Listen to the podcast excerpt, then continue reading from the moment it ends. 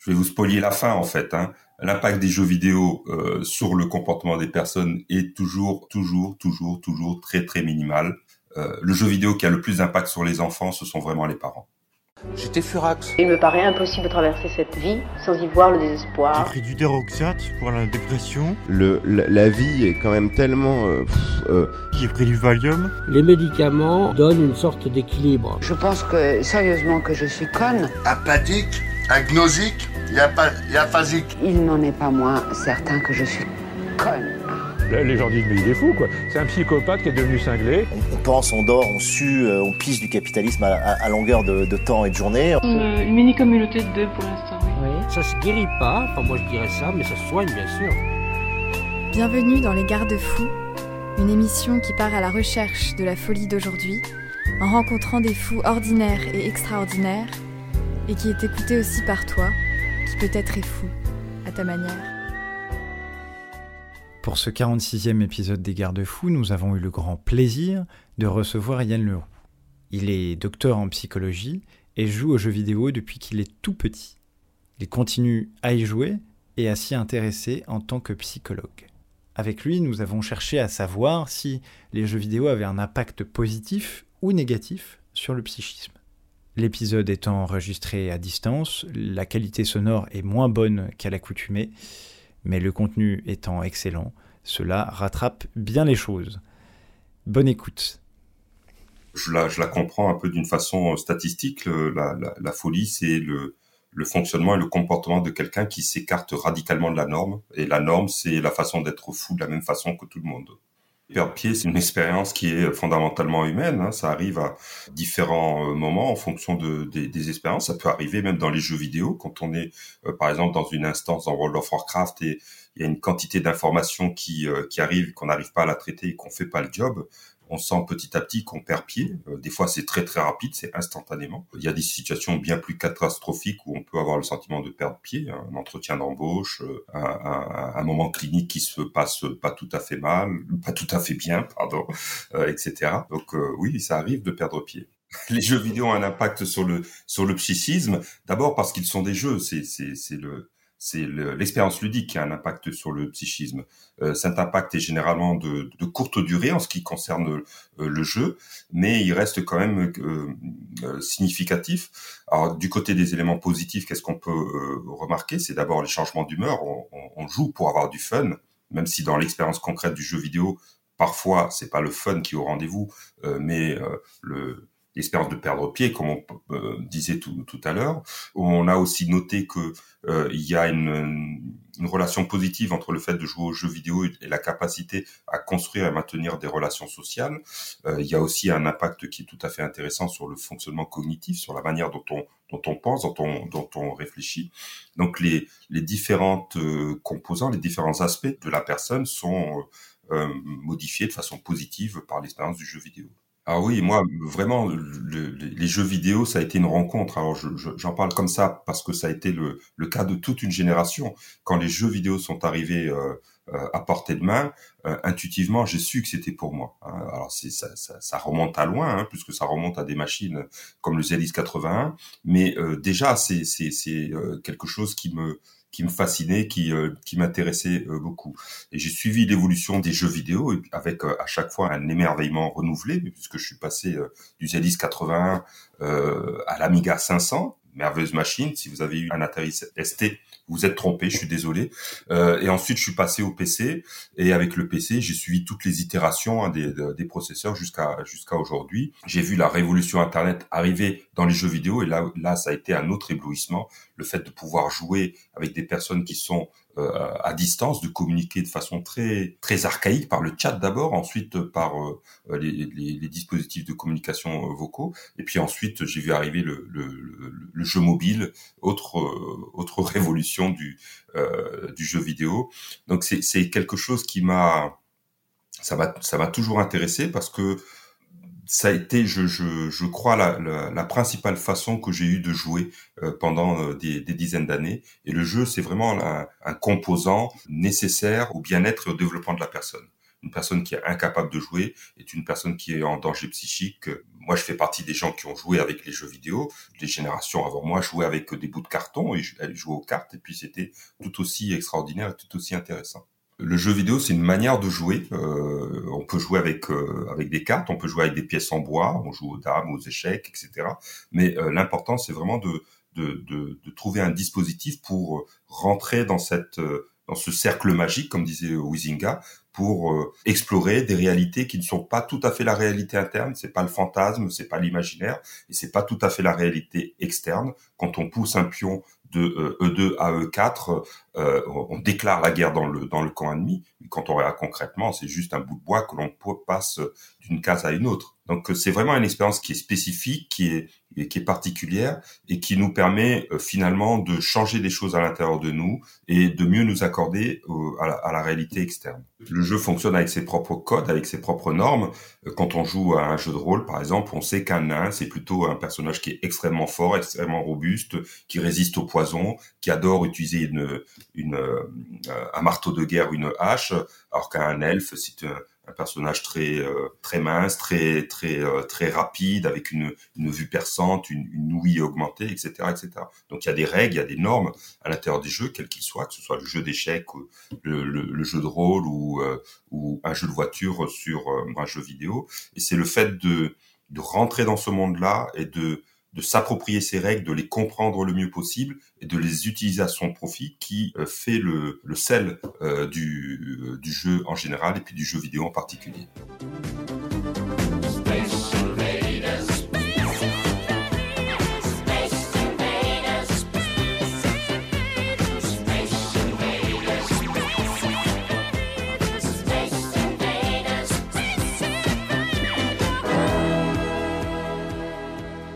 Le premier jeu vidéo que j'ai vu, c'est euh, probablement Space Invaders hein, sur une borne d'arcade, euh, euh, comme beaucoup de gens.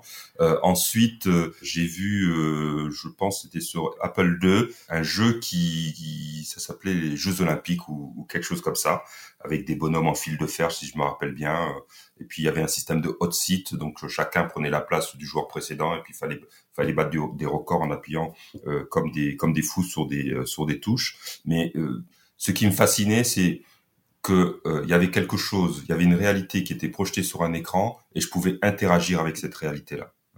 Et euh, comme j'étais très maladroit, c'était extrêmement difficile, mais le fun, c'était vraiment ça, c'était d'affiner petit à petit ses compétences pour avoir un niveau de performance qui progresse petit à petit grâce au feedback régulier apporté par la machine. Et ça, c'est une expérience qui est vraiment spécifique aux, jeux vidéo. On ne les trouve pas vraiment dans les autres jeux. Les feedbacks qu'il y a dans un jeu d'échecs, par exemple, sont des feedbacks qui sont assez lents. Il hein. faut faire vraiment beaucoup, euh, beaucoup de parties pour pouvoir euh, commencer à apprendre des, euh, choses, alors qu'avec un, jeu vidéo, vous avez un dashboard à la fin du jeu qui vous donne très précisément les, points où vous avez été en difficulté et les points où vous avez été brillant, donc les, zones où vous pouvez vous, améliorer. Là, on est quand même en 2022. Trouver quelqu'un qui ne touche pas un jeu vidéo, c'est quand même assez rare. Alors ça existe, hein, ça, dépend vraiment des tranches d'âge chez les patients qui ont une cinquantaine d'années, le jeu vidéo fait généralement pas partie de leur expérience, mais euh, quand on arrive sur des générations qui sont euh, plus euh, plus plus jeunes, c'est vraiment une expérience qui est qui est banale. Je peux conseiller de jouer aux jeux vidéo aux parents qui qui ont des enfants qui sont en difficulté, parce que ce que l'on sait par la recherche et puis par l'expérience concrète, c'est que les les familles qui jouent ensemble fonctionnent mieux ensemble. Ça marche vraiment dans les deux sens. Euh, quand on est content d'être ensemble, on joue. Euh, et plus l'on joue, plus on est content d'être ensemble parce qu'on partage une expérience qui est positive, on se construit des souvenirs. Tu te rappelles lorsque j'étais euh, dans, dans ma carte, quand je t'ai envoyé balader, etc. Ou quand j'ai coupé à cœur alors qu'il fallait couper à trèfle, mais quel imbécile j'ai été, etc., etc. Donc ça permet aux, familles d'avoir ces expériences-là et de construire les légendes familiales. C'est vraiment très important. Et comme les enfants d'aujourd'hui bah, jouent aux jeux vidéo, avec l'aide et la complicité de leurs parents, puisque ce sont les parents qui achètent des machines à 400 euros minimum pour pouvoir jouer aux jeux vidéo quand même, et que souvent euh, pour les pour les préadolescents et les adolescents, une des difficultés qui est apportée en psychothérapie, c'est mon enfant joue trop, il faut que vous m'aidiez à euh, arrêter de jouer. Eh ben le, la recommandation que je leur fais, c'est euh, bah, ce qui serait bien, c'est que vous jouiez ensemble les raisons, je vous les ai données. Hein, plus on joue ensemble, euh, mieux mieux c'est. Et puis il y a aussi un truc de, de psychothérapeute, c'est la prescription du symptôme. Hein. Euh, L'idée, c'est que le symptôme est une est une solution euh, inadaptée que, que, la personne trouve dans le système familial et qu'en prescrivant ce symptôme et en accompagnant euh, les euh, les, les membres de la famille, on peut les aider à comprendre ce qui ne va pas et à changer les choses. Donc jouer à Mario Kart ou, ou à Mortal Kombat avec vos enfants et euh, ce sera euh, formidable. Quand on regarde les stats, euh, année après année, on s'émerveille, on se dit ah il y a de plus en plus de gamers. Bah oui, bah, ça tout le monde joue aux jeux vidéo. Hein. Alors, ça dépend comment on cadre le terme de jeu vidéo. si on prend les, les jeux sur smartphone et les, les casual games, on, obtient un, volume très important de joueurs. Si on veut se restreindre uniquement aux hardcore gamers, bien entendu, vu qu'on parle de gens qui ont, qui ont un rapport particulier aux jeux vidéo, on a beaucoup, beaucoup moins de monde.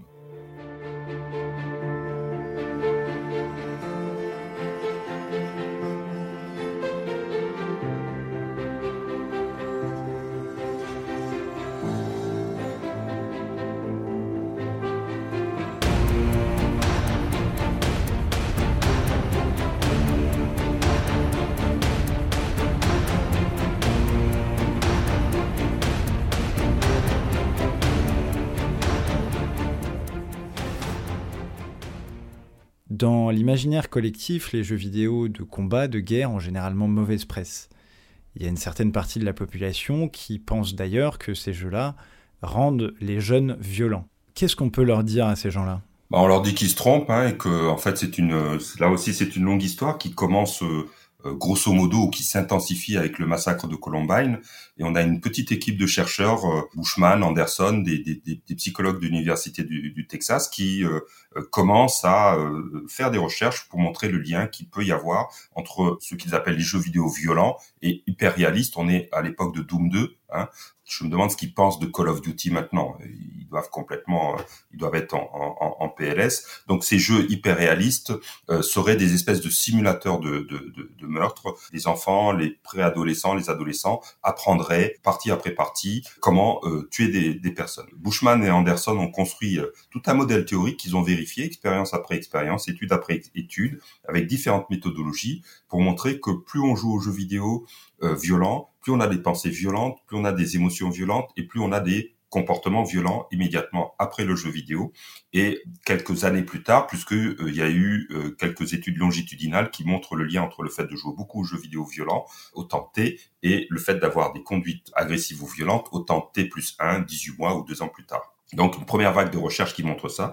Et puis euh, on a une seconde vague de recherche euh, qui ont tenté de répliquer les études de Bushman et Anderson. La réplication des études, c'est vraiment le, le noyau de la science. Hein, euh, si vous prenez un caillou et que vous le laissez tomber, que ce soit euh, à Dakar ou à Paris, vous aurez les mêmes résultats et euh, c'est la même équation physique qui permettra de déterminer le comportement de, du, du, caillou. En psychologie, on fonctionne aussi comme ça et la réplication des études ne donne pas les mêmes résultats.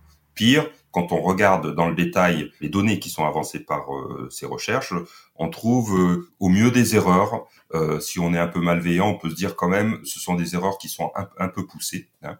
Et puis, quand on regarde les, euh, les statistiques de la violence aux États-Unis, eh ben non, on peut pas dire qu'il y a une corrélation entre le fait de vendre plus de, de, jeux vidéo en général ou de jeux vidéo violents et puis une, augmentation des actes délictueux, agressifs ou violents des jeunes. C'est absolument pas euh, pas vrai. Donc euh, ce que l'on ce que l'on sait maintenant euh, d'évidence, c'est que le modèle d'Anderson et Bushman qui euh, associe les jeux vidéo violents avec des comportements violents ne fonctionne pas. Ça ne marche pas comme ça. On pourrait aller dans le détail. Hein, les, les, détails des composants du modèle qu'ils ont utilisé ont été euh, vérifiés les uns après les autres et on, ne trouve pas la même chose qu'eux. Par exemple, l'idée d'Anderson et de Bushman, c'est que quand vous jouez à un jeu vidéo, vous avez euh, vous avez une arme à la main, eh bien ça préactive, ça amorce tout le champ sémantique de, de la violence, ce qui fait que ensuite, quand dans un laboratoire on vous projette le mot salade, vous lisez beaucoup moins vite que le mot euh, massacre ou euh, munitions, etc. bah, quand on refait l'expérience, là, euh, en 2020, on trouve pas ces effets d'amorçage. Donc, ce, ce composant, c'est vraiment le noyau du modèle de d'Anderson et Bushman. Et s'il ne marche pas, bah, c'est tout le modèle qui s'effondre. Non, jouer aux jeux vidéo violents ne vous rend pas plus violent. Par contre, ce qui est vrai, ce qui est vrai, c'est que euh, vous sortez pas dans le même état quand vous euh, jouez à Candy Crush Saga ou quand vous jouez à Call of Duty, hein, surtout si vous jouez en multi et que la partie s'est euh, très mal passée. Euh, ça, les parents doivent prendre ça en compte. Ce que l'on sait aussi, c'est que ce n'est pas tant la violence des images qui amène un niveau d'activation important et qui peut amener à les joueurs à prononcer des, des, des noms d'oiseaux, voire à casser une, un, un, contrôleur qui coûte déjà une fortune. On est loin des school shootings. Hein casser un contrôleur de PS5, ok, c'est mal, ça ne se fait pas. Euh, euh, ça témoigne de, difficultés concrètes à euh, gérer et contrôler ses émotions, mais c'est pas la même chose de prendre un MP5 et puis d'aller dans une école et de tuer des enfants. Il y a quatre univers de différence. Ce que l'on sait, c'est que ce qui amène les joueurs à déborder, c'est la compétition en fait. Hein, c'est le fait d'être en compétition avec les autres joueurs et de ne pas réussir à obtenir le score que l'on voudrait obtenir il y a des aspects positifs et négatifs. Le fait de pouvoir remplir ses objectifs, c'est quand même quelque chose de super sympa dans les jeux vidéo. Et généralement, euh, il y a que dans les jeux qu'on peut totalement remplir ses objectifs. Tout simplement parce qu'ils sont simples. C'est un jeu. C'est pas c'est pas comme euh, une, dans la vie où il y a il y a il y a dix mille dix mille variables. D'un autre côté, la la la, la compétition, euh, c'est vraiment euh, que ce soit dans les jeux vidéo, les activités sportives ou, ou, ou que sais-je, c'est un composant qui est malicieux. Vraiment, ça, ça, ça aide au fonctionnement des personnes, ça enrichit jusqu'au moment où ça n'enrichit plus et puis euh, ça, ça, ça dérègle complètement la, la machine. Et là, on peut arriver à des, euh, des moments d'exaspération extrêmement euh, importants que les que les joueurs ont, ont repéré, hein, puisque on appelle ça le rage quitting. Vous n'en pouvez plus, vous faites Alt F4 et vous disparaissez complètement de la partie, hein, ou, ou, vous débranchez la, la, la, console et puis euh, et puis vous disparaissez. C'est à l'image de la catastrophe que l'on ressent à l'intérieur de soi et il faut vraiment se débrancher en urgence de la situation qui est qui est trop stressante.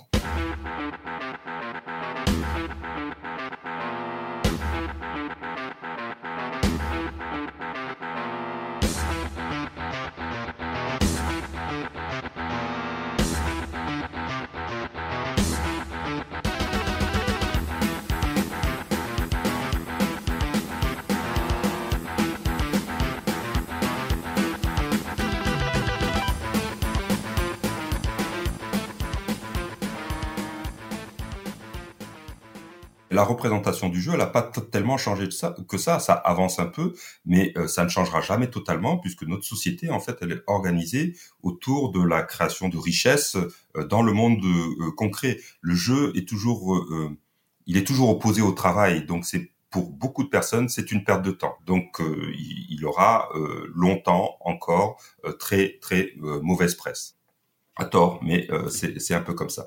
Alors, est-ce qu'il y a des choses qui sont plus sympas avec les jeux vidéo? Oui, bien sûr. Alors, on peut partir sur des euh, sur des choses qui sont plus en lien avec euh, la culture telle qu'on se la représente dans toutes ces dans toutes ces qualités. Vous avez des jeux qui sont véritablement des œuvres d'art graphiques qui sont de toute beauté. Quand vous rentrez dans cet espace de jeu, euh, c'est comme si vous rentrez dans un dans un tableau de Klimt, hein, où il y a des choses qui brillent. C'est graphiquement c'est c'est c'est c'est formidable. Et puis des fois dans les mécaniques de jeu, vous trouvez des choses qui sont véritablement à tomber. Donc on peut rentrer dans le dans ces espaces-là avec le même plaisir qu'on rentre dans l'espace narratif d'un euh, d'un auteur qui a produit euh, euh, une, une, saga, je pense par exemple au Seigneur des Anneaux ou, à Harry Potter ou, à Sherlock Holmes, etc. Donc il y a, y a tous ces, tous ces éléments-là, mais il y a aussi le fait, là, il y a la culture en général. Hein. Quand on parle de culture, en fait, souvent on la divise entre la culture populaire, bon c'est pas mal, Hein, mais bon, c'est la culture populaire. La vraie culture, c'est le livre. Avec le jeu vidéo, ça s'inverse un peu, c'est-à-dire que le, le, le, jeu vidéo est un est un objet qui est massivement culturel. Dans les jeux les plus les plus banaux, les plus joués, vous avez des des, des choses qui sont tout à fait intéressantes. Euh, je pense par exemple à GTA V. Dans GTA V, euh, vous avez le, le plaisir et l'opportunité de commettre différents délits euh, avec euh, des armes diverses et variées, ce qui fait que euh, la police intervient pour arrêter les exactions que vous êtes en train de, de commettre. Mais la police intervient différemment selon le quartier où vous commettez les exactions. Si vous êtes dans un quartier qui est plutôt riche, plutôt blanc, franchement, la police, euh, c'est son job, elle intervient très, très, très rapidement et ça devient compliqué. Si vous êtes dans un euh, quartier qui est défavorisé, plutôt noir, plutôt hispano, bon, les policiers, ils ont d'autres choses à faire que de venir régler les problèmes des panou-panou. Et donc, ils vont intervenir, mais ils sont quand même beaucoup moins, beaucoup, beaucoup moins motivés. À l'intérieur des jeux, il y a des, il y a des messages qui sont transmis parfois volontairement, comme là par les, les game designers, et puis parfois euh, de façon euh, involontaire. Je pense par exemple à la manière dont les femmes sont présentées euh, dans les jeux vidéo, ou les hommes hein, sont toujours des, des, des, personnes qui ont des, des corps d'athlètes, qui sont parfaits, qui sont extraordinairement beaux. Bah, le message qui est donné, c'est voici le modèle idéal auquel vous devez aspirer. Si vous en êtes éloigné, eh bien, il, il faut que vous fassiez les choses euh, nécessaires pour vous en rapprocher. Les jeux vidéo sont des miroirs que la culture nous tend. On peut voir comment fonctionnent nos, sociétés, on peut voir comment on fonctionne soi face à une à une difficulté. Et en cela, sont vraiment des des expériences qui sont tout à fait intéressantes. Il y a des jeux vidéo qui ont été construits, conçus pour faire de la psychothérapie il y a toute une gamme de jeux vidéo. Des fois, ce sont plus des, euh, des outils qui fonctionnent un peu avec les mécaniques du jeu vidéo. Je pense par exemple à Clashback, qui est un, un serious game qui a été développé à Bordeaux, dans lequel euh, le joueur euh, discute. il, il, y a une succession de menus de discussion. Il y a un adolescent qui est en conflit avec ses parents et donc il choisit les options. Il peut choisir d'aller directement au clash ou il peut choisir la négo. Hein. et puis à la fin de chaque séquence, eh bien le le, la personne qui est à côté de, de l'adolescent qui, qui, jouait discute bah, pourquoi ce choix-là, qu'est-ce qui, qu'est-ce qui aurait été euh, euh, mieux, qui, pourquoi c'était fun d'aller au clash, est-ce que ça ressemble à ce qu'on euh, trouve dans la vie de tous les jours. vous avez des, des, des jeux qui toujours dans les serious games, des jeux sérieux, c'est-à-dire des jeux vidéo qui utilisent des mécaniques de jeu pour autre chose que la simple expérience ludique. Vous avez euh, Quest Depression, je crois. Euh, c'est un jeu dans lequel on rentre dans les chaussures d'une personne déprimée, euh, en dépression. Donc tout devient extraordinairement difficile. Se lever, euh, se brosser les dents, faire les tâches quotidiennes, tout, tout est vraiment compliqué. Donc ça, c'est un jeu qui est intéressant parce que ça permet de parler de la dépression. Mais ce sont pas vraiment des jeux vidéo en fait. Ce sont des, ce sont des trucs qui qui, qui, qui, permettent d'amener des conversations qui sont qui sont intéressantes. Euh, et puis, il y a, y, a, y, a, y a, des jeux euh, dans lesquels euh, on trouve des représentations de la folie, comme au cinéma, on trouve des représentations de la folie, vol au-dessus d'un coucou, par exemple, etc. Ça, ça, devient plus intéressant parce que du coup, on joue vraiment, et puis euh, on joue avec la manière dont les game designers ont traité la question de la folie. Alors, il y a des exemples qui sont positifs et d'autres négatifs. Dans les exemples négatifs, il y a le fait que les, les, les fous sont toujours présentés d'une façon très très péjorative. Alors je comprends, hein, parce que pour euh, un jeu vidéo, un arc narratif est intéressant quand il y a des surprises. Le personnage du fou romanesque euh, peut être intéressant parce que on peut lui faire faire n'importe quoi et on dit bah, de toute façon il est complètement barjot, donc on n'a pas à s'expliquer sur ses motivations. Point à la ligne. Dans les grands fous, on a souvent des, des, personnes qui sont décrites comme psychopathes, euh, euh, avec plus ou moins de plus ou moins de talent. Et puis du côté des, éléments positifs, il y a un, jeu vidéo dans lequel on, incarne une guerrière picte, je crois, euh, qui, a, qui a des hallucinations. Et c'est c'est incorporé à l'intérieur du jeu et quand on joue on se demande mais alors mais en fait c'est les hallucinations du perso ou c'est la réalité? On ne sait plus vraiment ça, c'est vraiment quelque chose de beaucoup plus intéressant parce que là, pour le coup, on perd pied avec la réalité et euh, euh, on joue avec une réalité qui n'est plus la réalité banale telle que les autres l'aperçoivent. C'est, je crois que c'est, je me demande si c'est pas Hellblade. On va demander à celui qui se rappelle du tout. Hellblade, ouais, c'est ça, c'est Hellblade. Le sacrifice de Shemua, Semua.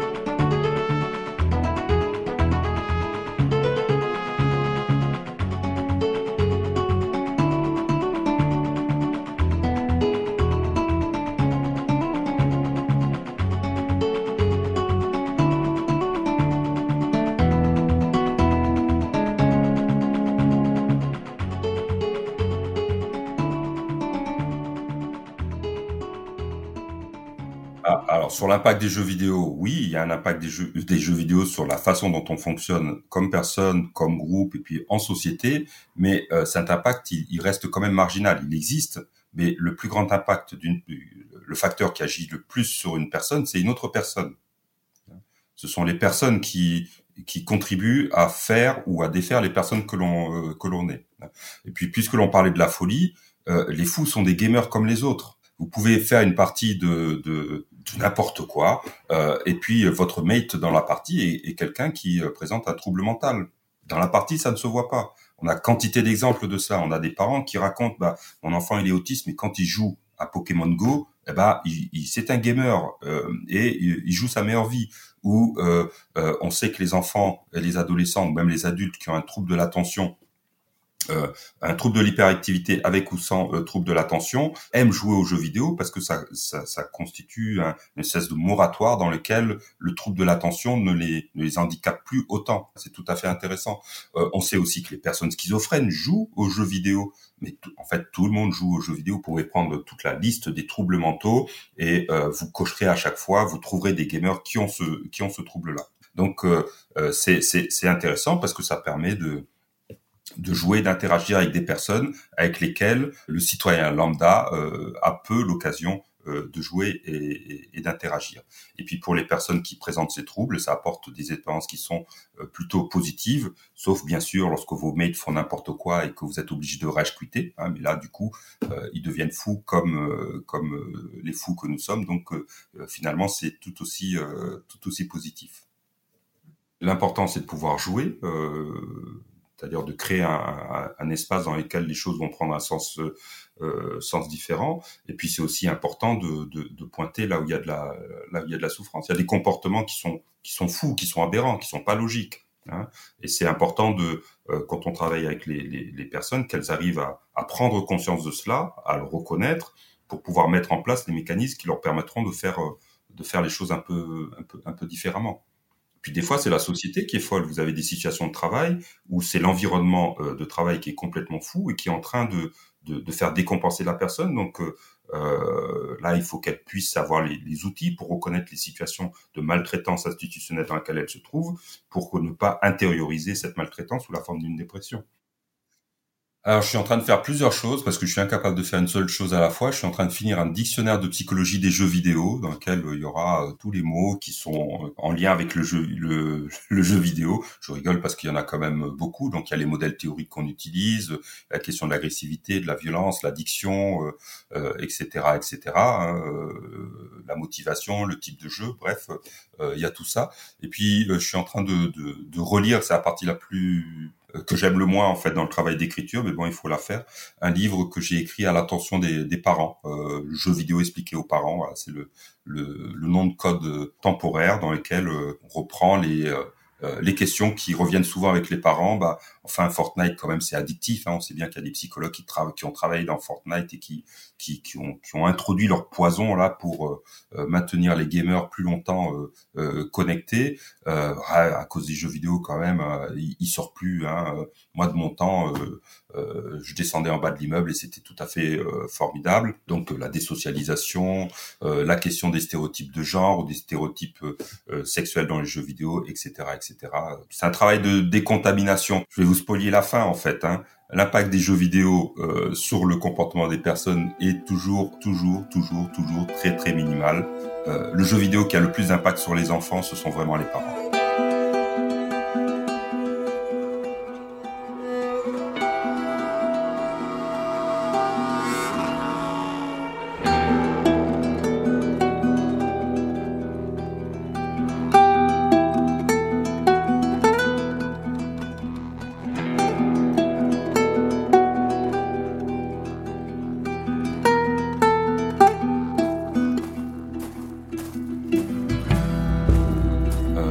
Particulier non, mais euh, quelque chose de dissonant, quelque chose qui comme un craquement, hein. pas le craquement sourd des ents, hein, pas un truc comme ça, quelque chose de plus métallique. Euh, euh, il y a y a y a un boss dans World of Warcraft dans l'extension Shadowland qui fait qui ça, s'appelle Alondrus. Quand on quand, dans le raid on commence à l'attaquer, il se redresse Et c'est un un son qui évoque une, une machine infernale en fait et impitoyable. Une, fois que la machine se met en route, il faut aller au bout du processus. Ce sont des sons comme ça qui pour moi évoquent la folie. Dans, les films, ça correspond au moment où euh, le héros se redresse et enfin, euh, après avoir être passé par mille morts, euh, enfin, il va avoir droit à la rétribution qu'il attend depuis depuis longtemps. Et c'est le moment où le bad guy va vraiment commencer à souffrir. Après le moment où il y a eu ce sentiment de perdre pied, ben, les choses reprennent sens à nouveau. Hein, les choses s'organisent, des choses très disjointes s'assemblent comme un pulse et ça devient quelque chose de grandiose. Alors c'est plutôt une musique préférée de jeux vidéo, c'est pas mon jeu vidéo préféré. Il y a la, scène d'intro de euh, Battlefield 1942. Il y a une version euh, euh, symphonique qui a été donnée, qui est, juste grandiose, quoi. C'est ce genre de, musique que j'aime bien.